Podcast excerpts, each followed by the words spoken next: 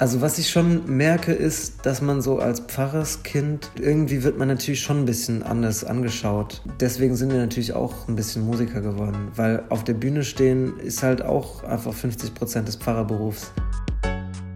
Herzlich willkommen zu Tonspion, der Popkultur-Podcast. Mein Name ist Nicole Ankelmann und mein heutiger Gast ist Michael Heinrich von Clan. Unter diesem Namen macht er gemeinsam mit seinem Bruder Stefan klugen urbanen Pop mit Indie-Attitüde. Also habe ich mit ihm über die Vor- und Nachteile familiärer Zusammenarbeit unter Pastorenkindern gesprochen, aber auch darüber, warum es wichtig ist, Stellung zu beziehen und weshalb für ihn sowohl eine Zukunft als Psychotherapeut wie auch als Schauspieler vorstellbar ist. Viel Spaß dabei. Hallo Michael. Moin. Moin. Wie geht es dir in dieser düsteren Winterzeit in Berlin? Ja, schwierig wie jeden Winter, aber es geht. Es geht eigentlich ganz gut. Ich habe jetzt gerade irgendwie was, was mich abfängt. Ich habe hier mein, neben dem Laptop meine äh, Tageslichtlampe stehen. Das hilft tatsächlich ein bisschen, habe ich das Gefühl. Und ich habe äh, gerade seit Oktober angefangen wieder zu studieren. Ich habe jetzt gerade einfach mal ein Semester Medizin reingeschoben.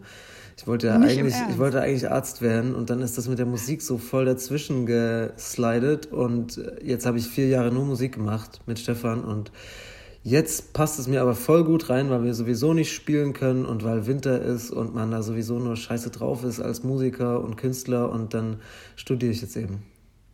Da habe ich jetzt gleich zwei Fragen. Das erste ist die Frage zur Tageslichtlampe. Das bringt wirklich was. Ich habe da neulich, ich habe in einem anderen sehr bekannten Podcast, und zwar bei ähm, Fest und Flauschig gehört, dass Olli Schulz hat nämlich auch eine Tageslichtlampe. Ich habe erst gedacht, das ist doch irgendwie Quatsch, oder? Oder funktioniert, macht das irgendwas mit deiner Stimmung? Weil dann bestelle ich mir morgen direkt auch eine. Nein, gleich noch. Ja, also, also bei äh, saisonaler Depression hilft es richtig gut. Also wenn man sich so Studien anschaut, ist es tatsächlich so, dass dass da mehr als die Hälfte der Leute, die das, die das machen, also die das regelmäßig machen, das heißt dann, man muss irgendwie so eine Stunde im Abstand von 30 Zentimetern äh, davor sitzen, dass die Hälfte von den Leuten sagen, denen es besser als sonst. Und äh, das ist schon mal ziemlich viel, finde ich. Und ähm, das ist so, also ähm, da ist halt so ein, bestimmte, ein bestimmtes, bestimmter Anteil vom Licht, so ein blauer Anteil und äh, man hat im Auge so bestimmte sensorische Zellen, die quasi nicht halt die Information aufnehmen und dann ins, ins Sehzentrum des Hirns geben, sodass man dann ein Bild hat, sondern die geben das direkt an eine andere Stelle, nämlich an die Zirbeldrüse. Und da wird dann Melatonin abgebaut, das sogenannte Schlafhormon. Und dieses Melatonin, dieses Schlafhormon, das hat halt irgendwie, wenn es nicht abgebaut wird und so, und wenn man das ständig im Kopf hat, äh, ist so die, die These dahinter, dann macht das diesen Winterschlafeffekt.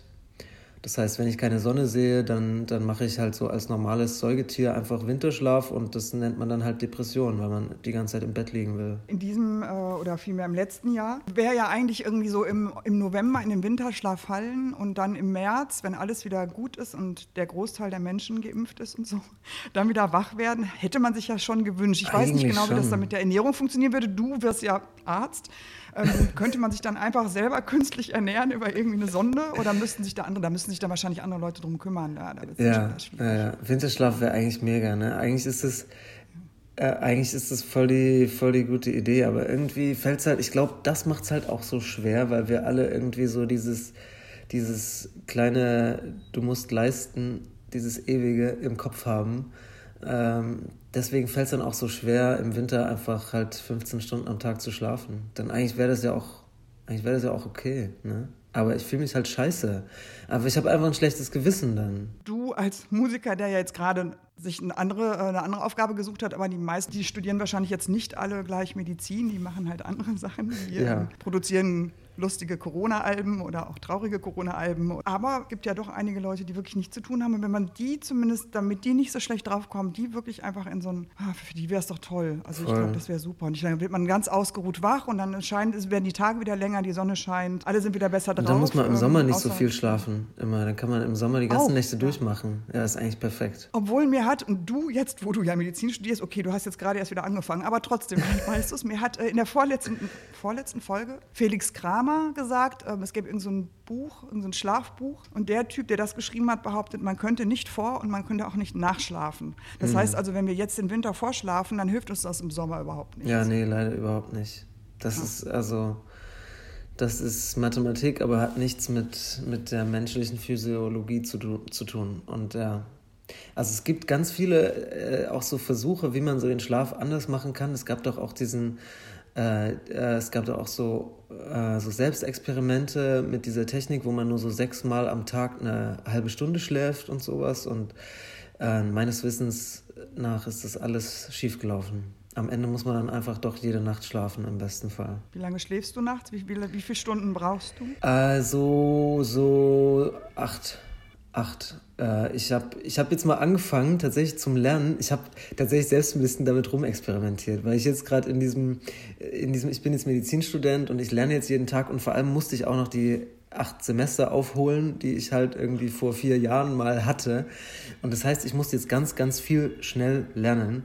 Und da habe ich angefangen, mal nur sechs Stunden am Tag zu schlafen, äh, also in der Nacht, und dann zu lernen und danach einen Mittagsschlaf von anderthalb Stunden zu machen weil das so lerntechnisch sehr gut sein soll, wenn man halt in, dieser, in diesem einen Lernzyklus schon diese Sachen so aufs Langzeitgedächtnis überschreiben können soll und danach einen frischen Kopf hat und so. Und äh, irgendwie hat es auch funktioniert, aber dann kam meine Freundin wieder und dann hatten wir wieder ein normales Leben und dann habe ich das auch gelassen. Wenn ich mal versehentlich mittags oder so einschlafe, geht es mir danach richtig schlecht. Also dann komme ich auch, im Grunde genommen ist der Tag gelaufen. Also auch dieses, das klappt bei mir gar nicht. Ja, Okay. Also ich hatte das, ich hatte das komischerweise auch und habe das auch immer so gesagt und jetzt habe ich das noch einmal richtig probiert.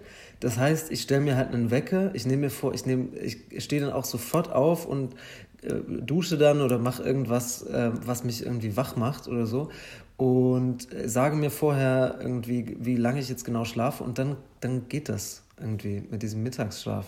Ich, bei mir hat es auf einmal ganz schnell geklappt. Ich weiß nicht, ich weiß nicht warum, aber mir ging es früher auch immer so. Ja, aber ich habe schon das Problem, glaube ich, mit dem Einschlafen, wenn ich nachmittags da liege, weil ich dann tagsüber, vielleicht auch aus dem, was du vorhin schon gesagt hast, dass man immer, wir in dieser Leistungsgesellschaft immer denken, ja, ich muss doch jetzt irgendwie weitermachen, es muss doch irgendwie weitergehen. Und dann rattert es im Kopf schon wieder so, da bin ich dann schon wieder die Stunden weiter, dass man, dass ich mittags definitiv noch schlechter zur Ruhe komme als abends. Ja. Ich glaube, das, und deswegen kann ich ja vorher gar nicht sagen, ich möchte jetzt so und so lange schlafen, weil ich weiß auch noch gar nicht, wann ich einschlafe. Vielleicht gar nicht.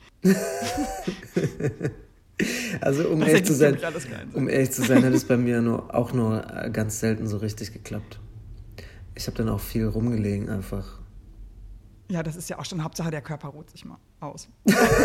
ähm, weißt, du, weißt du denn, was du ähm, mit diesem Studium, also was so die, deine Fachrichtung werden soll? Bist du da schon weiter oder ist das irgendwas, was sich sowieso dann jetzt erst in den nächsten Jahren in irgendeine Richtung entwickelt? Also der Langfristplan ist eigentlich, die beiden Sachen mal zu verbinden äh, und Psychiater zu werden, Psychotherapieausbildung und dann kann ich quasi mit meinen alten Ex-KollegInnen und Kollegen, äh, mit den ganzen Musikerinnen, ähm, kann, kann deren äh, Angststörungen und Drogenabhängigkeiten behandeln und so. Und weil ich das ja alles kenne, wie das ist und so, und dann bin ich, dann bin ich der Musikdoktor einfach, der Psychomusikdoktor. Es ist total schlau.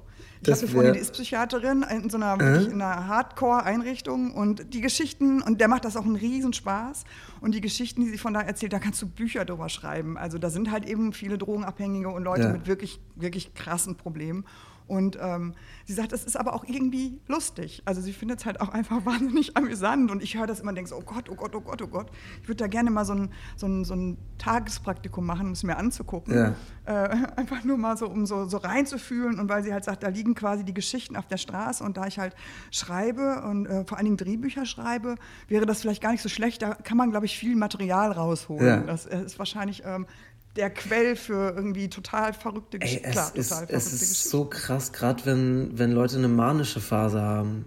Das ist so Wahnsinn, was aus denen alles raussprudelt und wie spannend das teilweise ist. Also wenn man einen intelligenten Maniker vor sich hat, das ist wirklich, man will das alles aufschreiben. Es ist alles irgendwie so witzig und spannend. Ich habe auch auf der Psychiatrie gearbeitet mal und das ist halt irgendwie so, so äh, geil. Also Manie heißt halt die sind mega gut drauf, manchmal auch so ein bisschen sehr, bisschen sehr stressig oder gestresst oder aggressiv, aber vor allem einfach extrem aktiv. Also halt so Benjamin von Stuttgart-Barre so mit richtig, richtig viel Koks und äh, die ganze Zeit am Quatschen und äh, mit so richtig absurden Einfällen und ähm, Querverbindungen zwischen Dingen, die man sich nicht hätte erträumen können und so. Und es ist aber total, es ist auch total viel Spannendes dabei irgendwie.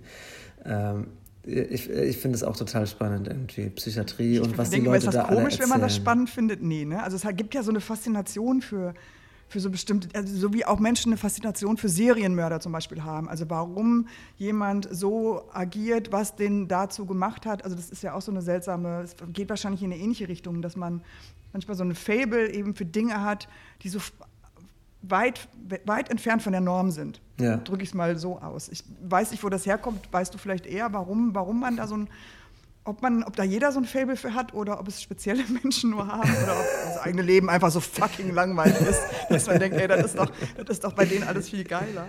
Ähm, ich, ich weiß es nicht genau, aber ich habe da auch eine wahnsinnige Faszination für. Ich gucke mir gerne irgendwelche Dokus zu dem Thema an oder selbst, ach, YouTube-Videos von irgendwelchen Leuten mit irgendwelchen komischen Problemen, finde ich super spannend. Also ja, kann ich mir gut vorstellen, dass man da nochmal das heißt, du planst jetzt schon das Ende deiner Karriere? Macht dir das gerade Angst, diese ganze Corona-Nummer? Ist es, ist es so schlimm? Läuft es so schlecht für euch? Nein. Komm. Nee, also für mich war, war dieses Semester, was ich jetzt mache, auch einfach, weil wir halt gerade nicht spielen können und, und weil das irgendwie so als nächstes dran wäre, halt unsere Tour zu spielen, zu den Sachen, die wir jetzt gerade rausgebracht haben. Und irgendwie hatte ich das so im Hinterkopf, dass ich das schon mal noch zu Ende machen will, dieses Studium. Und äh, und deswegen hat es gerade gut gepasst, aber danach werde ich schon erstmal wieder Musik machen und diese Tour hoffentlich spielen und so. Irgendwie ist es auch komisch, aber tatsächlich versuche ich mir das so offen zu halten und dann zu schauen, was jetzt gerade dran ist. Ich weiß noch nicht, wann ich das Studium fertig mache und wann ich irgendwie Musiker bin, ob ich das jetzt noch Jahre mache oder Jahrzehnte oder Jahrhunderte oder ob ich einfach dann bald Doktor werde. Keine Ahnung. Äh, kann man denn einfach ähm, immer mal wieder unterbrechen, also wieder Semester aussetzen? Ja, oder zum, ist es, also verliert man nicht eben den Anschluss? Zum Glück ist die Charité oder? Berlin da total lax. okay. Ja, gut zu wissen. Also hab, alle Leute, die gerne Medizin studieren wollten, kommt nach Berlin, macht das alles an der Charité. Absolut. Ich war bei so einer Studienberatung und es war so ein cooler Typ, halt so ein, äh, so ein, der hat halt Philosophie studiert und saß dann eben in diesem Verwaltungsjob in der Charité, irgendwie, wie es halt so ganz klassisch ist.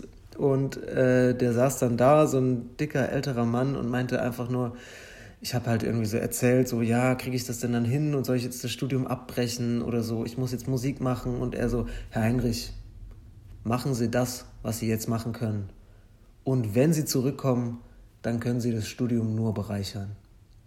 Und das war so geil von dem einfach. Das hat mich so beruhigt und es war irgendwie so angenehm, dass es einfach so ein menschlicher Typ war, der dann nicht sagt irgendwie so, Herr Heinrich, jetzt müssen Sie sich entscheiden und wollen Sie denn jetzt Arzt werden und so. Das war irgendwie so mega cool. Solche Leute braucht man einfach. Und Sehr genau, gut. ja, an der Charité trifft man solche Leute offenbar.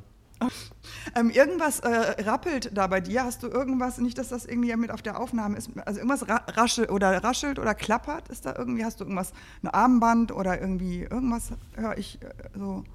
Jetzt auch oder nur, wenn ich mich bewege? Genau, beweg dich einfach nie wieder. Ja. nee, irgendwas, wenn du dich bewegst, irgendwas raschelte da. Es ist das äh, Geschirr, was du drunter trägst. Wolltest du noch ins Kitty? Das hat zu. Doch, das hat jetzt wieder offen. Man kann sich da. Äh, ja, ja, für Quickies. Ja. Für, Quickies der andere. Quickies der anderen Der ist gut, ja.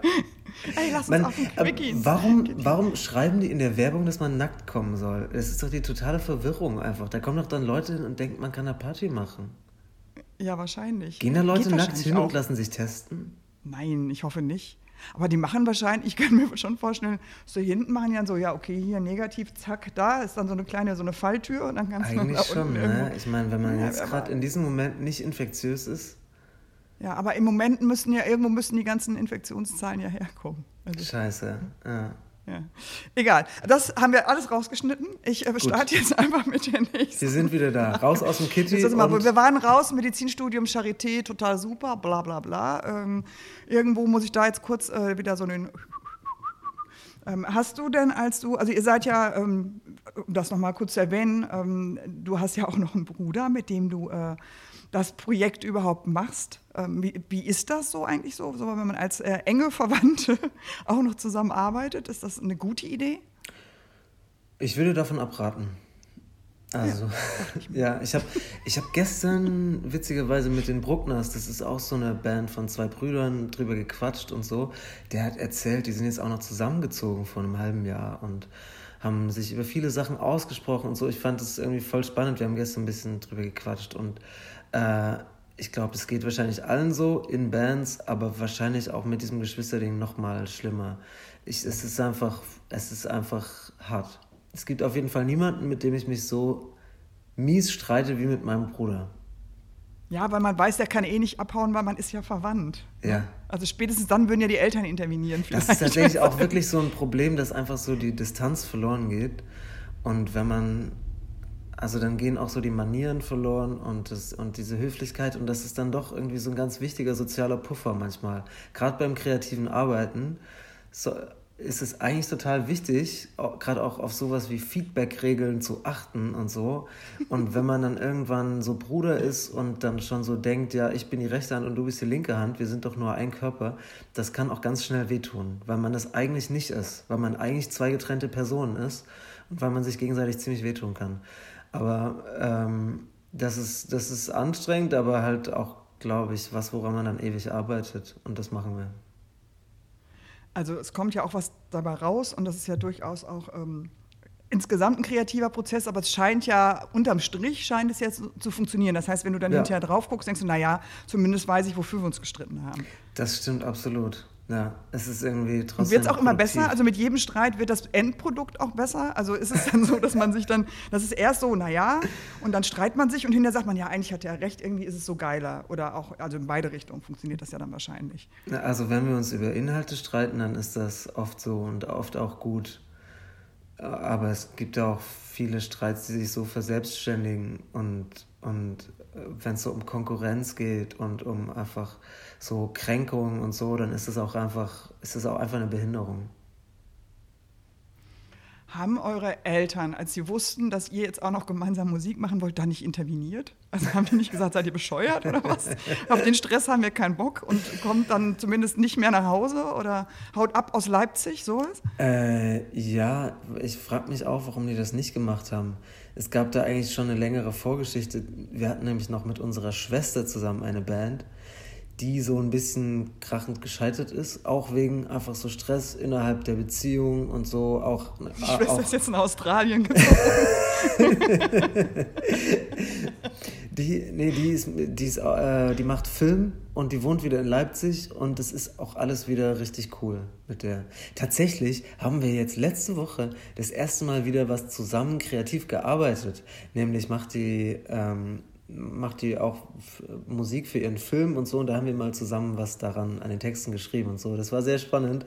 Aber damals war das eigentlich krachend gescheitert und äh, auch, ja, unsere Mutter war dann als Mediatorin und so ganz schlimm involviert. Und dann äh, frage ich mich auch, warum die nichts gesagt haben, dass Stefan und ich jetzt nochmal versuchen, was zusammen zu machen.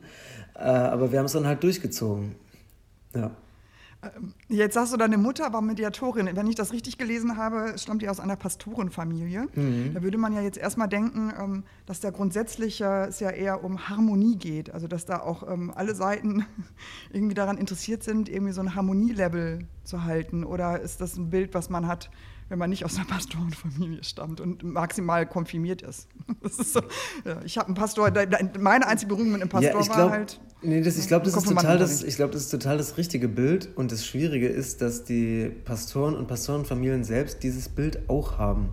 Und dass sie dann denken, es muss sehr harmonisch sein bei uns. Und das ist, glaube ich, ein Grundproblem, das äh, auch in unserer Familie und vielleicht insbesondere bei unserer Mutter auch so ein bisschen vorherrscht. Und das ist gerade für gerade für kreative Beziehungen, wo man einfach auch an so einen Kern rangeht und wo man halt Sachen besprechen muss, die wehtun und wo man halt auch irgendwann mal sagen muss, äh, was, was scheiße ist und was einen gekränkt hat und was man eigentlich an dem anderen überhaupt nicht leiden kann, weil es nicht anders geht, so, ähm, da steht einem das im Weg. Genau dieses Bild, genau dieses Bild von, wir sind doch eigentlich alle nett und Geschöpfe Gottes und halten zusammen, bis dass der Tod uns scheidet und so. Das ist das Schwierige daran. Deswegen ist deine Mutter auch nicht in der Band. Ja, ein Glück. Weil sonst, sonst hättet ihr natürlich, also klar, hätte man ja so Kelly Family-mäßig das ganz große Fass auf. Das wäre eigentlich auch mal noch ein spannendes Projekt. Unsere Mutter macht auch Musik, die schreibt Kinderlieder. Die ist äh, Pädagogin, Kirchenpädagogin und schreibt so christliche Kinderlieder und schreibt so die Lieder fürs Krippenspiel und Musicals und sowas. Genau. Kommt da eure Musikerziehung her? Also ist das auch die Musik, mit der, mit der ja. ihr groß geworden seid? Oder ähm, weil äh, oft sind ja die Eltern, ähm, haben ja oft, also meine Gott sei Dank nicht, die haben halt äh, die Flippers und äh, Roger Whittaker gehört. Mhm. Die hatten Gott sei Dank musikalisch keinen Einfluss auf mich. Ich konnte mich dagegen wehren. Wow. Aber oft haben ja Eltern, wenn sie ein bisschen cooler sind zumindest, ähm, musikalischen Einfluss auf ihre Kinder. Ich überlege gerade, ich, ich kenne jetzt die Lieder, die deine Mutter schreibt, nicht. Aber immerhin. Ähm, Immerhin macht ihr ja deutschsprachige Musik, so. Ja. Versuche ich mal so. Tatsächlich meinte ähm, auch Hat das mal, irgendwie einen Einfluss? Ja, auf jeden Fall. Also es meinte mal so ein äh, Kumpel, Nee, ich habe das halt über eine Dritte gehört. Also ich habe so ein Mädel auf dem Reeperbahn-Festival kennengelernt und die meinte dann zu mir, dass dieser Freund über unsere Musik gesagt hat, äh, also hinter meinem Rücken ähm, oder hinter unserem Rücken, dass wir so moralische Musik machen oder dass da irgendwie so was Moralisches drin ist in unserer Musik, inhaltlich. Und das, da dachte ich mir in diesem Moment so, so ein Arschloch. Warum sagt er sowas? Und was soll das? Das stimmt doch gar nicht. Aber das stimmt. Da ist was dran und manchmal ist das ist in unserer Musik, zumindest in einzelnen Songs, ist das drin und das ist ja auch. Ich habe mich mit, da mittlerweile sehr mit angefreundet. Das ist total okay. Äh, also es gibt halt einfach Künstler, die was sagen wollen und die nicht nur was sagen wollen über ihre eigenen Gefühle, sondern auch dazu, was sie denken, was, was gut ist und was nicht gut ist und die halt was zu einer Gesellschaft sagen wollen und dann ähm, kann das natürlich auch sehr unterschiedlich sein und mit einem erhobenen Zeigefinger kommen oder irgendwie cool kommen. Aber so, dass das da so, dass da was Moralisches drin, mit drin mitschwingt, das kommt, glaube ich, aus unserer Erziehung, weil wir halt einfach Pfarrerskinder sind und da ist das ganz essentieller Bestandteil. Ihr engagiert euch glaube ich, auch einfach gerne ähm, ja. und, und habt was zu sagen und ähm, mischt euch auch ein. Glaubst du, dass das ähm, heute einfach auch gar nicht mehr anders geht? Also, dass es äh, als Künstler, wenn man schon eine Stimme hat und wenn man von vielen Leuten gehört wird, dass es wichtig ist, dass man das macht und, und nicht immer nur sich selbst reflektiert? Also, ich glaube, es also aus einer persönlichen Perspektive geht das absolut. Man muss das nicht machen. Äh, ich glaube einfach daran, dass bei guter Kunst sich das in der Kunst zeigt, was den, was den Menschen beschäftigt. Und, äh, und ich glaube, es beschäftigt eigentlich ganz viele, Politik und, und Gesellschaft und, und so. Und deswegen kommt das in guter Kunst auch raus oder bei, bei allem, was drumherum passiert und so. Ähm, und das, ich finde es auf jeden Fall spannend und cool, wenn ich Leute auch über, über Musikalität hinaus und über Gefühle hinaus noch anders kennenlerne, weil das für mich einfach wichtig ist, halt ein wichtiger Teil des Lebens. So. Seid ihr euch da immer einig, du und dein Bruder, oder gibt es auch gerade auf der Ebene ähm, durchaus Diskussionen? Also wir sind da unterschiedlich. Ich glaube, ich bin mehr, also wer hat das eigentlich gesagt? Benjamin von Stuckrad-Barre. Jetzt bin ich wieder bei dem irgendwie. Der, der hat doch gesagt, äh, als Pfarrers Kind wird man entweder Terrorist oder Bundeskanzler. Und ich bin ein bisschen mehr der Bundeskanzler bei uns beiden, bei Stefan und, äh, zwischen Stefan und mir. Hättest du mich jetzt raten lassen, hätte ich nichts anderes gesagt. das ist nämlich schon so eine diplomatische Antwort. Du musst, wäre vielleicht die Politik neben der Medizin nochmal, vielleicht könnte man Gesundheitsminister werden. Oh, da wird ja. vielleicht bald ein Posten frei. ja. Jens Spahn, aber der Weiß ist gar nicht aufgestellt für den CDU-Vorsitz, ne? Nee, aber äh, vielleicht wird er einfach irgendwann trotzdem irgendwo hinweggelobt. Der ist so. ja, ja, stimmt. Der ist ja auch noch jung. Äh, genau, aber ja. wo waren wir stehen geblieben? Also ich habe da, hab da manchmal mehr einen Anspruch, irgendwie so mein, meine politischen Überzeugungen auch in Clan auszuleben. Und Stefan will, glaube ich, mehr auch einfach cool sein und coole Musik machen und äh, und sein Ding machen und so. Und äh, das ist ein Streitpunkt, aber wir ziehen da auch an den meisten Stellen so an einem Strang.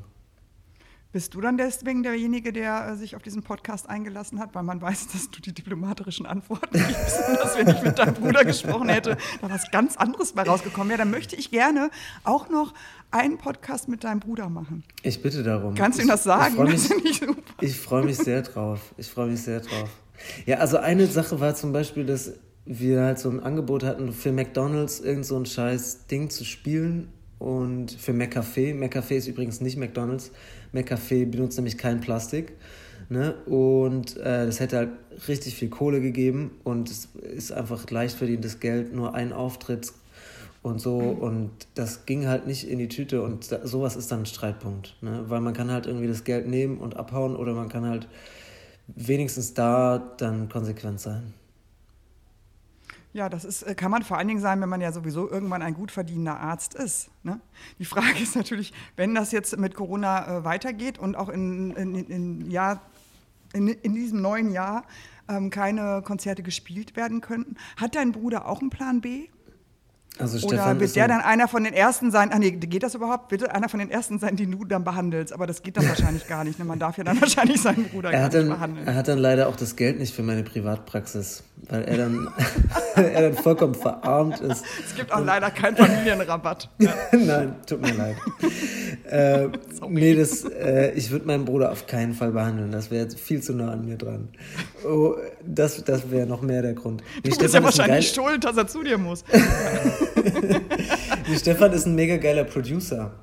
Der hat jetzt okay. die Winterseite und die Sommerseite einfach eigenhändig produziert und auch noch gemischt. Der ist halt auch einfach crazy und ein Workaholic und macht das dann einfach bis zum Ende so alles selbst und schafft sich das alles selbst rauf und, und so. Und ähm, das macht er auch jetzt. Also wir machen gerade, wir bringen halt noch diese Doppelvinyl raus und, ähm, und dann ist bei uns aber auch so ein bisschen ruhiger und Stefan produziert Sachen und ich mache mal jetzt dieses eine Semester und dann treffen wir uns später wieder. Aber er äh, hat da auch irgendwie ein anderes Standbein. Jetzt sind wir eigentlich von dem Medizinstudium schon weg, aber ich, äh, das checke ich gerade nicht so ganz. Äh, kann man denn überhaupt gerade studieren oder funktioniert das dann auch alles über, ähm, ist das alles eher virtuell? Das ist alles virtuell, so wie bei uns hier. Boah, da muss man sich selber, man muss sich quasi selber eigentlich auch noch mehr in den Arsch treten als als Student sowieso schon. Ist, ey, mir fällt es total einfach jetzt. Ich stehe einfach auf und ich weiß, ich habe diese, heute diese vier Vorlesungen, die muss ich mir anschauen, mir meine Notizen machen, basta. Und dann bin ich frei. Das war auf jeden Fall, also das hat so diese, diesen dauerhaften Druck von, ich müsste eigentlich noch was für meine Band und irgendwo noch äh, ein bisschen was für uns arbeiten. Das hat es von mir echt genommen weil es mehr Struktur hat. Es hat halt ja, einfach voll. eine Struktur. Andere geben dir die Termine vor und dann muss es halt Ja, ganz genau. Und das ist halt so ein bestimmtes Maß, das muss ich so schaffen äh, und das ist dann total okay. Das schaffe ich dann auch. Aber da kann man wahrscheinlich nicht so, wie ich das im Homeoffice gerne mal mache, zwischendurch noch die Wäsche machen oder so. Also sieht, sieht der Prof, dass du aufstehst und weggehst oder siehst du nur ihn? Also kannst du zwischendurch, kannst du das auch im Jogger machen und oben, also oben, ich, oben rum ohne? ich mache das vollständig nackt. Ich mache das vollständig nackt ja, und gut, ähm, ja. masturbiere dabei. Ja. Ich schaue mir Pornos ah, ja, das, an. Das ist ja schön, dass das so geht. Ich, man kann alles machen. Man kann, ich dachte, äh, also der Professor normalerweise haben wir. ja, tatsächlich sind, also bei den Profs noch nicht, aber es sind zwei Drittel sind MedizinstudentInnen. Man, man, man wird auch ständig als Studentin angesprochen, aber eigentlich sind es viel mehr Frauen. Es werden auch viel mehr Ärzte. Ja, ich habe auch sein. schon, ne, ja, ich muss auch irgendwie mehr auf das Gendern überhaupt achten. Ähm, ist mir auch schon mal aufgefallen. Ähm, ja, also du und deine Kommilitoninnen, aber die, die siehst du ja nicht, oder? Du siehst also wirklich nur den Prof, Prof oder die Professorin. Ja, normalerweise bei den Online-Seminaren haben wir alle die Mikros und, äh, und das Bild aus. Wir hatten jetzt letzte Woche äh, so geblockt den ganzen Unterricht am Krankenbett. Da waren wir im Krankenhaus und da habe ich meine KommilitonInnen endlich kennengelernt. Das war auch mal schön. Ja. Wie findet deine Freundin das? Naja, okay, nee, lassen wir das. Das gebe ich auch nicht so an. Ähm, ja, du hast es gerade schon angesprochen, ihr habt zwei halbe gemacht. Also nicht zwei, zwei Alben, sondern zwei halbe, also nein, zwei halbe Alben sind ja ein ganzes quasi. Ja. War also diese Winter- ähm, und Sommerseite, ähm, war das ähm, schon vor Corona so geplant? War das irgendwann mal eine Idee, die ihr hattet? Oder hat sich das durch diese veränderte Situation, möchte ich es mal nennen, ähm, ähm, ergeben? Wir haben das vorher geplant. Wir wollten irgendwie kein Album rausbringen. Das war uns zu viel auf einen Schlag. Und wir hatten irgendwie Bock, das in so zwei, in so zwei Pole, in so ein Spektrum aufzugliedern. Und dann kann man das so um dieses Gefühl drumherum bauen, die Musik. Und äh, dann hatten wir diese Idee, weil wir ähm, aus einem kleinen Dorf kommen in Sachsen zwischen Dresden und Leipzig, aus der Pampa. Und da gibt es zwei Straßen und die heißen Winterseite und Sommerseite.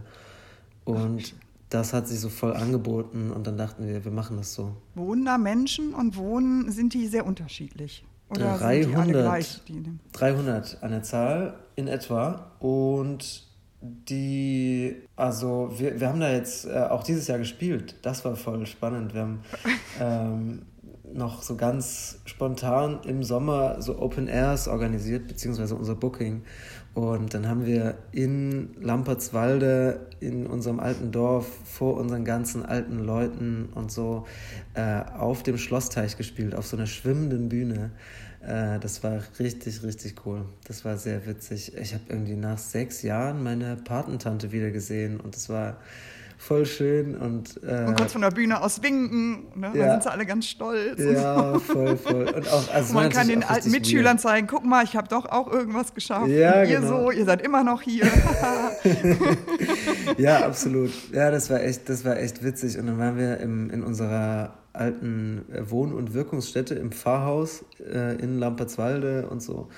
Und äh, wo ich halt vorher, keine Ahnung was, 15 Jahre nicht war und so, das war echt schön.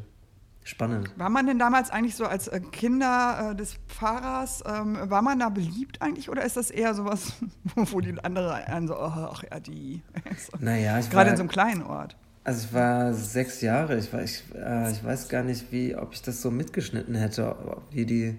Also was ich schon merke, ist, dass man so als Pfarrerskind gerade so innerhalb der Gemeinde, also die Leute, die so wissen, dass, äh, oder die das so gesehen haben, der, das, der Pfarrer, der steht äh, immer von und, und ich war natürlich auch viel in der Kirche irgendwie auch mit von. Keine Ahnung warum, das, das ergibt sich dann so. Und irgendwie wird man natürlich schon ein bisschen anders angeschaut. Und daher kommt es, also deswegen sind wir natürlich auch ein bisschen Musiker geworden, weil auf der Bühne stehen ist halt auch einfach 50 Prozent des Pfarrerberufs. Und das, das, Kanzel, halt. das ist natürlich auch irgendwie so eine Interaktion zwischen dem, wie man selbst ist und dem, wie die anderen einen halt anschauen und mit einem reden. Ja, aber, aber du hättest auch Theologie studieren können.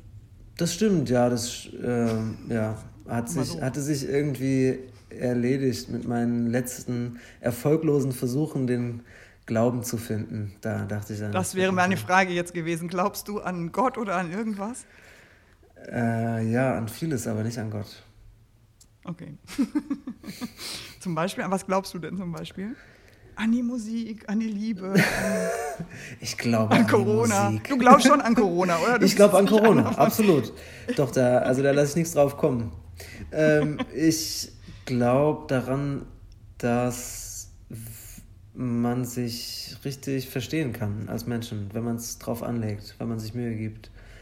Das, das finde ich immer noch eine krasse Sache. Also irgendwie es ist ja schon, jeder ist schon irgendwie so in seiner eigenen Welt und ist irgendwie in sich gefangen und so. Und eigentlich sind es ja schon auch tausend Missverständnisse, mit denen man sich so umgibt. Aber äh, das ist für mich auf jeden Fall was ganz Großes. Auch so echte Freundschaften und sowas. Das ist für mich was, was irgendwie, äh, was so das Normale, was so ein Leben ausmacht, irgendwie transzendiert, was irgendwie darüber steht. Wenn man sich so richtig versteht. Da, daran glaube ich schon. Glaubst du, dass die Zeit jetzt gerade ähm, daran irgendwie, also ob, dass das irgendwie wie eine Lupe funktioniert oder dass es eher die Menschen eben noch mehr zu sich selbst treibt und alle anderen von ihnen weg, weil jeder so mit sich selbst und seinem eigenen Scheiß beschäftigt ist gerade oder mit seinen eigenen Gedanken. Ich, oder vor allen Dingen auch viel alleine sein muss, gezwungenermaßen. Ja, also ich glaube schon, dass es die Leute extrem unterschiedlich trifft. Na klar, ich meine, es sind ja auch einfach viele davon betroffen, dass sie halt krank sind und einfach noch krasse Schmerzen in der Lunge haben, noch drei Monate später oder irgendwie Angst um ihre Mitmenschen. Und ich habe aber auch von einigen Leuten und auch bei mir selbst gemerkt, Mine meinte das irgendwann im Sommer schon, dass sie erwachsener geworden ist. Und das geht mir auch ein bisschen so Ich habe irgendwie so ein bisschen. Äh, Jasmin äh, heißt die eigentlich und Mine als Künstlerin. Eine ganz. Ah, kennst du die? Mal kurz erklären. Nee.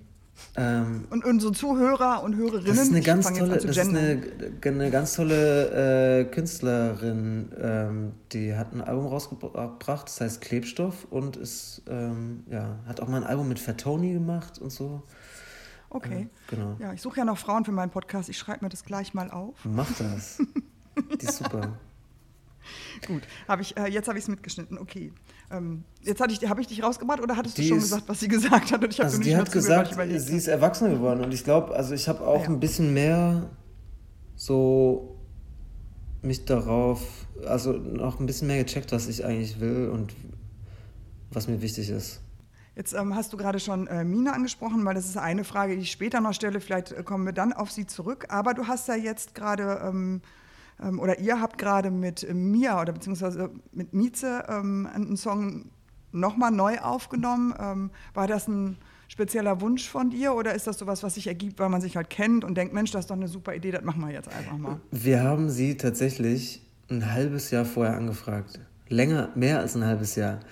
Und äh, Stefan war zwischendrin immer wieder so, ey, komm, lass doch jetzt irgendwie das mit wem anders machen und lass doch die anfragen und mit so. Mine. Äh, zum Beispiel, ja. Wobei, wir hatten ihr schon die Sachen gezeigt und sie fand alle Songs toll, bis auf den irgendwie. Und dann wollten wir, dann konnten wir sie dafür nicht anfragen. Das wäre vielleicht noch eine Option gewesen, weil ich die auch so liebe, aber Mieze war einfach irgendwie, ich mag die Musik und ich finde ganz viele Songs von denen, auch alte Sachen, einfach richtig toll und fand es auch spannend, mit so einer gestandenen Künstlerin mal zusammenzuarbeiten. Und habe deswegen immer gehofft, dass da noch ein Ja kommt und dann kam das Ja-Wort. Ach, seid ihr jetzt verheiratet? Die hat doch, also ich dachte, das Kind ist die ja auch hat, nicht von dir. Also ja, ja, nee, die hat schon. Aber wir haben ja, fürs Video haben wir ja geheiratet quasi. Ja, richtig. Ja. Da, das ist, das ist jetzt schön, eine schönere Überleitung als gerade. Äh, die Videos. Ähm, die Videos lassen, ähm, also zitiert mit jedem Video äh, eine bekannte Filmszene. Und äh, das lässt ja darauf schließen, dass ihr in diesem Filmthema zumindest äh, firm seid oder interessiert in irgendeiner Weise. Ähm, wie, wie ist die Idee entstanden und wie einigt ihr euch, äh, welcher Film es sein soll? Weil die sind schon sehr unterschiedlich. Also um das mal kurz für die Zur ZuhörerInnen, das finde ich übrigens ganz schlimm, dann sage ich lieber Zuhörer und Zuhörerinnen. Da muss man sich ähm, aber die Zeit nehmen, dann, ja. Ja, genau, die Zeit, in dem Podcast hat man die ja. Ähm, um das mal kurz äh, aufzuschlüsseln, es ist äh, dabei ähm, Reservoir Dogs, ähm, Dumm und Dümmer, Titanic, äh, Forrest Gump, Lethal Weapon, glaube ich, war das ähm, Video jetzt zu der Single mit, äh, mit Mieze. Äh, was habe ich vergessen? Habe ich was vergessen? Du bist richtig gut. Dabei? Ich glaube, das waren alle. Ach so, Wolf of Wall Street. Of Wall Street. Ja, genau. ich bin richtig gut. Ich bin halt tipptopp. Du bist richtig. ja. Absolut. Ähm, Absolut. Ja, und das ist ja schon ähm, äh, eine relativ große Range, cineastisch gesehen. Also ja. ich würde jetzt allein zwischen Reservoir Dogs und äh, Dumm und Dümmer liegen jetzt für mich doch Welten, ehrlich gesagt. ähm, also wie, wie kommt es zu dieser Ansammlung von sehr unterschiedlichen äh, Motiven? Also wir sind darauf gekommen bei, bei dir was eigentlich so ein Liebeslied ist. Ziemlich klassisches und aber halt mit so einem Roadtrip-Gefühl und irgendwie dachten wir dann so, wir könnten vielleicht was drehen mit so einem Pärchen und Palmen, einem Cabrio, Sonne, irgendwie so nice Bilder, weil das so gut zum Song passt und äh, es wäre aber halt auch richtig langweilig gewesen. Und dann kam eine Freundin auf mich zu, wir haben irgendwie zusammen gebrainstormt und meinte, sie hat eine Filmszene im Kopf, an die sie immer denken muss bei dem Song, äh, weil das den gleichen Beat hat. Und dann haben wir diese Reservoir Dogs Szene, Quentin Tarantino, darauf gelegt auf den Song. Und es war einfach perfekt. Es war einfach so wie, das ist das Musikvideo dafür. Und, ähm, Aber man hätte ja sonst auch vielleicht Thelma und Louise, wenn man den Roadtrip hätte machen wollen, hätte man ja, gibt es ja durchaus auch Filme, die da für das Motiv funktioniert hätten. Ja, ähm, ja Thelma und Louise oder ähm, Natural Born Killers zum Beispiel wäre ja dann auch vielleicht noch, also wenn man Absolut, bei der ja. Idee, die, Ja, ne, das ist die nächste Idee geboren. Ich gebe meine Ideen auch gerne ab, also falls ihr da mal Vielen Dank, ich habe das for notiert. free. Nennung, Nennung im Abspann reicht. Geil, sehr gut, sehr gut. äh, irgendwie, also wir haben das dann so da, da, da drauf geschaut und das hat auch im Film auch so einen Musikvideo-Charakter. Er macht da so das Radio an, er singt was, er tanzt da drauf und so. Und das hat irgendwie so gut gepasst und diesen Song auch so weird erweitert äh, weil es halt eigentlich eine Folterszene ist und halt so eine so das absolute Gegenteil, aber irgendwie halt auch so eine spannende Zweierbeziehung, halt so, ein, so eine krasse Folterszene.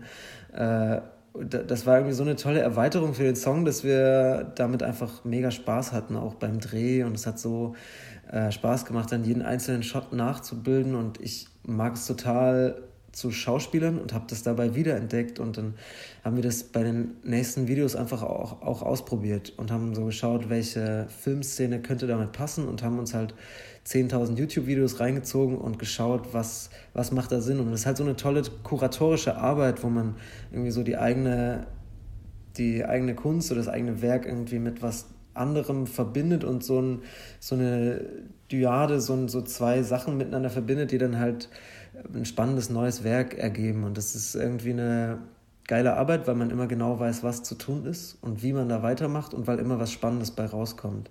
Und für mich. Aber ihr habt die Filme schon auch ganz gesehen, ne? Ihr habt nicht nur YouTube-Videos gesehen. ja. Also tatsächlich habe ich, glaube ich. Ich kenne nur die wichtigsten Szenen. Also, also ich habe, glaube ich, zwei oder drei Filme erst nach dem äh, nachdem wir die Szene gefunden hatten, dann nochmal richtig gesehen. Weil es geht dann doch wirklich viel auch um die Szenen und was in der Szene so zum Ausdruck kommt. Äh, zum Beispiel Dumm und Dümmer, obwohl so ein krasser Klassiker, habe ich gar nicht gesehen vorher. Und dann habe ich mir den äh, reingezogen. Noch als wir, aber die Szene hat halt so gut gepasst. Ja. Ähm, wenn du sagst, dass dir das, äh, die Schauspielerei auch Spaß macht, gut, jetzt neben dem Medizinstudium und der Musik, ich meine, warum nicht? Ähm, Gab es schon Anfragen? Oder soll ich dich mal anfragen? Also eine, so eine kleine äh, Nebenrolle im TV-Krimi? Hm? Wäre das was? Ja, hätte ich Bock mal, drauf. Soll, soll, ich dich mal irgendwo reinschreiben und dann gucken wir mal, ob wir dich unterkriegen? Ganz ernsthaft? Kannst du denn auch, das ist ja, also man muss ja nicht nur, also du spielst ja zu der Musik. Das heißt, du machst ja eigentlich das, was ihr macht ja eigentlich in dem Video, ist es ja eure Musik. Es ist natürlich, glaube ich, noch was anderes, den Text, einen vorgeschriebenen Text äh, zu, vorzutragen und dabei zu spielen. Das ist ja, glaube ich, noch mal ein bisschen was anderes. Traust du dir das zu? Ja, absolut. Hast du das schon mal gemacht? Also ich Außer hab, den Videos jetzt, meine ich? Ja, ich habe äh, hab in Leipzig früher, war ich in so einer Theatergruppe. Das war natürlich war natürlich Theater und kein Film. Und ja, da brüllen ja immer alle so und so, damit alle ja, an dem ganzen Saal Damit man es versteht, man damit ja so, man das Gefühl so auch äh, versteht, muss es dann auch sehr groß sein.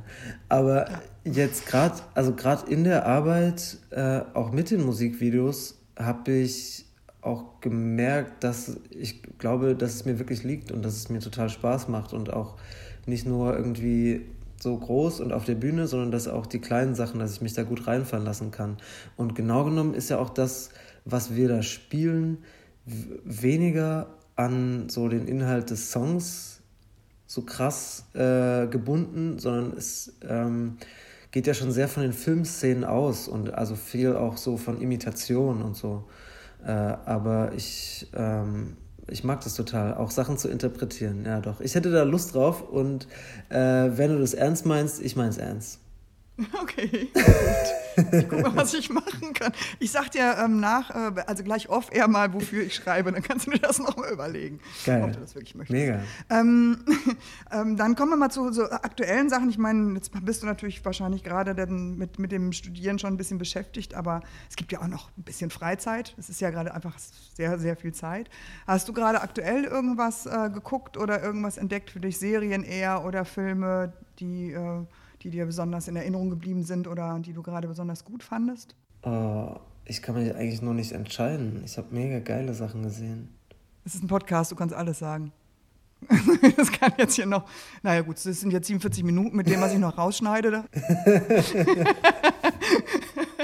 ähm, ähm, also kannst du äh, relativ viel, äh, also du musst dich nicht auf eine Sache fokussieren, das würde ich damit sagen. Was war denn das eigentlich noch? Also ich habe ich hab gestern oder vorgestern äh, so einen ganz alten DEFA-Film geschaut, also alte DDR-Produktionen. Und das war irgendwie total spannend, weil es halt so eine ganz andere Welt ist als das, was man auch aus alten Filmen kennt, weil es halt irgendwie Sozialismus ist und so eine andere Lebenswelt und irgendwie so eine krass liebevolle und schöne Geschichte. Also es heißt Vorspiel und ich glaube es ist aus den 80ern.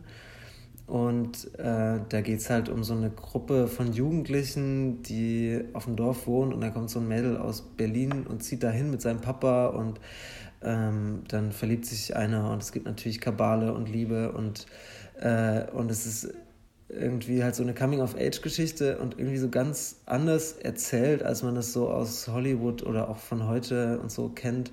Äh, das fand ich irgendwie voll, voll geil. Und Wo kann man sowas denn dann sehen? Das gibt's gerade, ähm, wenn man. Oh, warte, das muss ich jetzt gerade mal nachschauen. Genau, wenn man äh, auf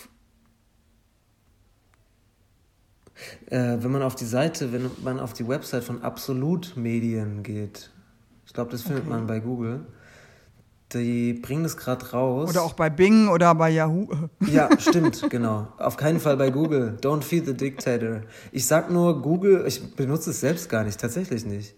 Ähm, aber ja, aber es ist wie Tempotaschentuch. Ne? Voll, ne? Halt einfach inzwischen, man macht, ja, dann, man macht dann ewig unbezahlte Werbung dafür. So dumm. Ja, ich weiß.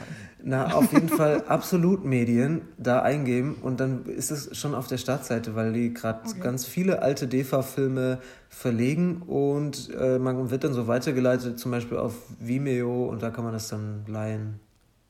Das ist ein schöner Hinweis. Sowas hatten wir bisher noch nicht. Das ist schön.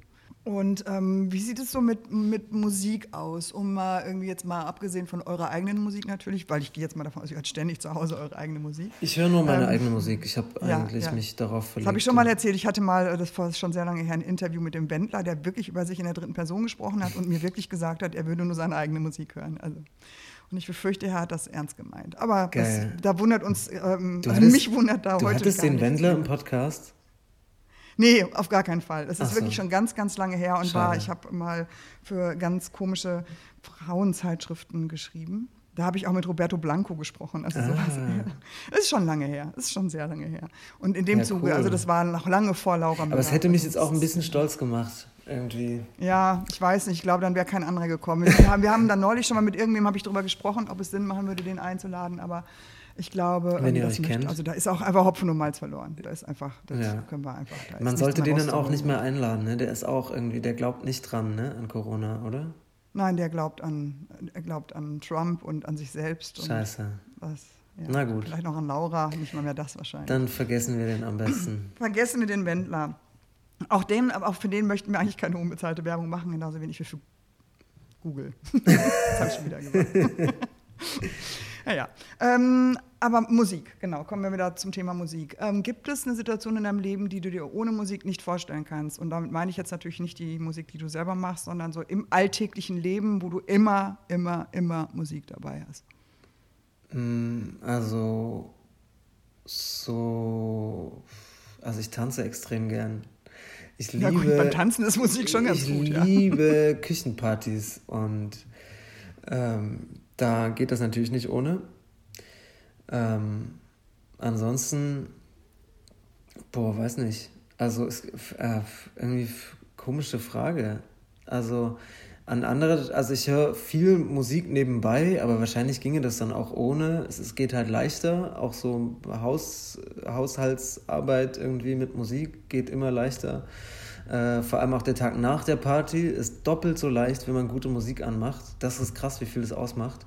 Ja, weil das und kann ich zum Beispiel gar nicht. Also da könnte ich mir jetzt irgendwie, ich glaube, dann lasse ich mich eher berieseln von irgendwie was, wie gesagt, eine Serie oder ein Podcast oder meinetwegen ein Hörbuch. Aber dann noch Musik ist für mich, finde ich, immer am nächsten Tag extrem schwierig. Aber siehst du, dann hast du doch zum Beispiel eine Situation, die ist ja. schon mal jetzt zumindest für mich eher ungewöhnlich. Okay. Weil der Tag danach ist eher so, oh nee, ey, jetzt nicht, also jetzt mal. Also was es noch für mich gibt, ist halt so, wenn ich heulen will oder wenn ich das gerade mal brauche, dann brauche ich dafür Musik so als Öffner. Was ist da die Musik? Was, was wäre da, was wäre zum Beispiel, ist nämlich auch eine Frage, die wäre jetzt ein bisschen später gekommen, aber auch eine Frage, was ist die Musik, die dich so richtig emotional werden lässt? Kann ja auf eine gute Art sein. Es kann ja auch sein, dass ein bestimmter Song oder ein bestimmter Künstler wahnsinnig glücklich macht und man, wenn man in einem Tief ist und raus will, das hilft. Aber eigentlich ist es ja immer ganz schön, wenn man im Tief ist, wenn man noch ein bisschen tiefer sinken kann. Äh, was hilft dir da? Ganz ernsthaft, das war für mich eine richtige Offenbarung dieses Jahr. Ich habe bisher immer zu englischsprachiger Musik geheult, ähm, ganz unterschiedliche Sachen. Äh, und und es ist das erste Mal dieses Jahr mir untergekommen, dass mein Heullied des Jahres und irgendwie so der emotional stärkste Song für mich, dass das ein deutschsprachiger Song ist, und zwar von Maxim. Wie man loslässt, ist einfach so ein wahnsinnig schöner Titel und so, oh, der hat mich so getroffen. Das ist echt mir, ähm, also das kommt direkt in mir hoch, wenn ich nur an den denke. Äh, das ist irgendwie ein wahnsinnig schöner Song, der irgendwie so subtil und zurückhaltend und trotzdem so präzise ist, auch in der Sprache, dass ich das irgendwie zulassen kann, dass mich eine, ein deutscher Song so richtig ganz tief trifft. Ja, ganz tolles Album auch von Maxim, das er dieses Jahr rausgebracht hat. Sehr schöne Antwort, weil die Frage wäre auch, ob es irgendwas gibt, was du den Hörern und Hörerinnen, Hörer, Hörer, den Hörern und Hörerinnen. Ich habe es immer nicht. Den, und den Hörer ja, ich außen wirklich, auch. Ich, ich stolper dann in dem Moment, weil ich wirklich überlege, sage ich jetzt HörerInnen oder sage ich Hörern und Hörerinnen oder sage ich Hörerinnen und Hörern. Also eigentlich muss ich jetzt die Frauen früher nennen. Ich finde das alles total anstrengend. Also was du ähm, allen, die jetzt, jetzt habe ich es, ähm, gibt es irgendwas, eine Entdeckung, ähm, jetzt aus diesem Jahr äh, oder beziehungsweise aus dem letzten Jahr, ähm, die du unseren, allen, die jetzt zuhören, ähm, ans Herz legen möchtest? Mine hatten wir schon, das Maxim-Album. Gibt es noch irgendwas, was du da gerade irgendwie, ähm, was dir am ähm. Herzen liegt? Oder was dich irgendwie also, ich habe unterschiedliche Empfehlungen für unterschiedliche Situationen. Wenn man so eine, wenn man wieder eine Party haben kann mit guten Freunden und quatscht in der Küche, bisschen angesoffen ist und einfach schöne Musik nebenbei hören will, dann gibt es eine tolle Band aus Deutschland, die äh, geile Indie-Soul-Mucke macht. Ähm, und zwar heißen die Lions 4. Wahnsinnige Stimme, tolle Musik. Die bringen auch nächstes Jahr ein Album raus. Ähm, was äh, zum Heulen auf jeden Fall Maxim und für so nachdenkliche Momente und für richtig tolle deutsche Musik.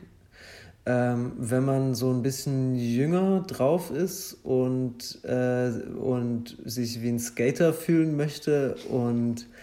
Äh, möchte ich ständig. Ja, sehr, und nicht. Ich habe hab zumindest ein Longboard da vorne stehen. Geil, sehr gut. Ja, und nicht, und nicht neidisch auf die Fridays for Future Kids runterschaut, sondern Teil davon sein möchte. Dann das Bruckner-Album, das letztes Jahr rausgekommen ist. Sind ja auch Geschwister, habe ich gehört. Ja. Auch zwei Brüder. habe ich irgendwie, da, da schließt sich der Kreis. ähm, und wenn man eine richtig tolle englischsprachige Künstlerin, wobei da finde ich das vorletzte Album noch geiler, ähm, was auch noch die wahnsinnig schönste Frau der Welt ist und, äh, und einfach eine unheimlich tolle Stimme und irgendwie tolle Jazzy Soul-Musik. Wenn man darauf steht, dann Leanne La Havas. Ja. Okay. Macht es Sinn, fünf, fünf Empfehlungen ja, auf einmal zu geben? Okay. Ja. Ja. Ja, total okay. Du hast ihr nicht auf einmal gegeben, sondern nacheinander. Das, ansonsten das auf einmal wäre. Ja, da hätte ich auch gesagt, das ist jetzt schwierig, aber jetzt so hintereinander weg war, fand ich ganz gut. Okay, gut. Wenn du jetzt dein, ähm, weiß ich, was du auch immer nutzt, ich will jetzt nicht schon wieder einen Namen von irgendeinem Unternehmen sagen, von dem wir kein Geld kriegen, äh, einen Streamingdienst benutzt. Was ähm, ist das der letzte Song, den du gehört hast? Also vielleicht kurz bevor wir hier ähm, uns angerufen haben oder ähm, ähm hast du's, weißt du es oder musst du nachgucken? Ich werde das äh, nachschauen. Und Lügen gilt nicht. Vielleicht ist es was ganz Peinliches. Ich habe Round 2. Ich habe, nee, nee, ich habe ähm, zum Glück etwas extrem Cooles mir angehört. äh, nämlich von AB-Syndrom. Das ist eine sehr, sehr coole Band, die irgendwie seit Ewigkeiten richtig geilen Shit macht. Äh, einfach sehr Future Bass, äh, künstlerische, vertrackte elektronische Musik mit deutschen Texten. Ähm, ich habe mir von denen eine Kollaboration mit Nova, mit Doppel-A, äh, Round angehört. Die haben das jetzt am Freitag rausgebracht. Und wir haben irgendwie gestern telefoniert, und, äh, Bennett und ich, und, äh, und, und da ist mir das erst aufgefallen, dass die was rausgebracht haben. Und das ist auf jeden Fall auch ein cooler Titel. Dann noch abschließende Frage: Hast du auch irgendwie einen Softspot für irgendwas richtig Peinliches? Zum Beispiel, keine Ahnung, irgendwie, ja doch, ich nee, bin, kein Beispiel, einfach vorhin, nur irgendwas. Ich bin vorhin äh, fast drüber gestolpert. Ich hätte es fast von selber erzählt. Als ich nämlich erzählt habe. Jetzt musst du es Als ich nämlich Sorry. quasi erzählt habe, wozu ich dieses Jahr geweint habe, wo ich. Äh, wo ich absolut dazu stehe, dass das Maxim ist und dieser tolle Song. Ähm, ich habe äh, davor auch schon zu Coldplay geweint. Das kann man natürlich heute, heutzutage nicht mehr sagen, nach ja. der Entwicklung, Kommt die Coldplay an, von welchem Album hat. oder zu welchem Album du geweint Ich habe natürlich noch zu den ersten Alben geweint. Ja, okay, das ist okay. Wobei tatsächlich, äh, schreckliches Album, aber Magic ist immer noch ein schöner Song. Das ist einfach irgendwie... Ja, aber das, der Rest drumherum ist, ja. Absolut, ja. absolut. Der Rest drumherum ist schrecklich, aber dieser eine Song, das ist so, äh, ist irgendwie purer, toller, emotionaler Pop. Also auch ist auch, auch straight an Coldplay war nicht alles schlecht. An Coldplay war überhaupt nicht alles schlecht. ja, jetzt habe ich auch jetzt jetzt ist es mir auch gar nicht mehr peinlich. Aber ich also äh, es gibt andere Sachen, die mir peinlich, die mir peinlicher sind. Äh, ich ähm, schaue viel, ich schaue mir ganz viel Mixed Martial Arts Fights an jetzt in der im Winter. Das findest du peinlich? Oh, ja. Findest du nicht peinlich? Ja, okay. Na gut. Ja. Das Ding ist, wenn man, wenn man dahinter steht, dann ist ja auch nichts Peinliches. Äh, nee, äh, nichts peinlich. nichts peinlich. Das haben uns ja, das haben uns ja Bilderbuch zur Genüge gezeigt, dass selbst Bass-Soli live zu spielen einfach cool sein kann. Obwohl es immer peinlich war. Seit Jahrzehnten war es peinlich. so, und dann machen die das halt und mit der richtigen Attitüde ist es einfach nicht mehr peinlich, sondern das genaue Gegenteil. Genau, das ist jetzt auch der Plan für das neue Jahr. Uns ist einfach nichts mehr peinlich. Oh yes. Selbst wenn wir den denkst Wendler viel, hören. Also denkst du denn viel drüber nach, was andere über dich denken? Oder ist das sowieso eher Schnurz? Also das ist mir vollkommen egal, was andere über mich denken. Ja, ich sehe, dass du lügst. ich, ich, weiß, dass es jetzt sonst keiner sehen kann, aber ja, okay, ich habe verstanden, dass das äh, Lüge war. Pff, ja, ey, das ist also, als wäre das irgendwem auch nur im geringsten egal. Äh, aber also ich merke schon, dass ich dass ich so ein Erfüller-Typ bin, gerade für mein enges Umfeld. Und dass mich das aber auch so ein bisschen, glaube ich, äh, resilient macht gegenüber einem größeren Zusammenhang, gegenüber so einem Pop-Ding und so. Also mir sind meine Freunde und was die von mir denken und so total wichtig. Äh, und ähm, Dadurch habe ich manchmal das Gefühl, dadurch bin ich aber auch davor geschützt, dass ich irgendwie den Radiosong will, weil die das sowieso nicht hören. Okay, das heißt also, wenn jetzt negative Kommentare im Internet oder irgendein Journalist, der einen schlechten Tag hat und eine Platte verreist, das, das kannst du dann dadurch ablegen? Oder weil leider merkt man sich ja dann doch, die negativen Kommentare gehen ja immer irgendwie tiefer als all das Lob. Das ist, ja, voll. Ich, äh, Voll. Ja, warum auch immer das so ist, warum man da nicht irgendwie sich von frei machen kann. Also du, vielleicht du vielleicht irgendwann, wenn du da mal Psychiater bist und hast vielleicht Vielleicht weißt du dann, wie man, obwohl dann müsstest du wahrscheinlich eher irgendwie Verhaltenstherapeut werden oder so. Ich weiß nicht, wer dafür zuständig ist, damit man aus diesem, aus diesem Teufelskreis äh, aus, oder aus dieser Gedankenspirale irgendwie rauskommt und dass man sich so Sachen nicht so annimmt. Wer ist da zuständig? Ich du könntest vielleicht, du könntest, können Psychiater, warte mal, doch Psychiater können auch Medikamente verschreiben, oder? Äh, genau das und ich hätte aber auch Lust, eine Psychotherapie-Ausbildung zu machen, also auch äh, zum Beispiel Verhaltenstherapie machen zu können. Ja. Du, ich glaube, nach Corona wird nichts dringender gebraucht als ähm, Therapeuten, ja. ehrlich gesagt. Ja, ich glaube. Also so, da bist du so safe, da, so kannst du, da kann dein nicht, Musikerjob, pff, also, wenn man keine Musiker mehr braucht, dann brauchen, wenn wir keine Musiker mehr haben, weil alle sich neue Jobs suchen mussten, äh, dann werden wir vor allen Dingen Therapeuten brauchen. Oh yes. Denke ich. Gut, aber so weit wird es ja nicht ich kommen. Biete dann einfach das ist jetzt ein bisschen, das ist mir zu schwarz am Ende. Können wir noch irgendwas, können wir jetzt positiv aus der Nummer hier rausgehen? Ich glaub, Kannst du noch irgendwas Positives sagen? Ich glaube, es werden richtig geile Alben und richtig geile Musik kommen. Also tatsächlich bei meinen MusikkollegInnen, mit denen ich so quatsche, die sind alle noch dabei und machen auch Kram. Also denen geht es auch allen beschissen, aber denen geht es auch jeden Winter beschissen, das ist auch normal. Aber die haben jetzt Zeit und die hängen nicht die ganze Zeit auf Social Media und irgendwelchen komischen Free Drinks Partys ab. Und deswegen ist ja auch nichts zu sehen. Deswegen, ja, genau. genau, ja. Weil da gibt es ja nur Fotos von Free Drinks Partys, aber es gibt keine Free Drinks Partys. Ja. Und deswegen machen die jetzt auch geile Musik. Und da, daran glaube ich fest und da freue ich mich drauf. Schön. Ja, das war das Beste. Ich bin, manchmal so negativ. Das ist blöd, so will ich nicht rausgehen. Ja, vielen, vielen Dank. Noch, bevor ich jetzt noch, was, noch mal was Negatives sage, beenden wir das jetzt an der Stelle am besten. Ja, das äh, war ein äh, sehr, sehr schönes Gespräch. Du kannst deinem Bruder gerne sagen, wenn er sich traut, würde ich ihn irgendwann einfach mal, um zu gucken, ob er wirklich der Terrorist äh, ist äh, von euch beiden. Ähm, aber es ist ein versteckter Terrorist. Du musst, du musst ja. ihn richtig aus der Reserve locken, aber dann kommt der Terrorist raus. Ich bin da auch mal sehr gespannt. Ich, ich werde ihm das auf jeden Fall sagen und ich freue mich sehr darauf, also auf, auf unser Gespräch. Das habe ich, das kenne ich ja jetzt schon. Das war klasse. Und dann freue ich mich aber auch auf das mit Stefan. Und auch auf die äh, Rolle. Ja, richtig. Äh, genau, wir und verabschieden uns jetzt hier und dann sage ich dir mal, was ich mache und dann kannst du dann nochmal drüber nachdenken. Mega gut. Okay. Ja, alles klar. Ähm, vielen Dank. Danke dir. Danke dir. Schön war's. Bis bald. Bis bald.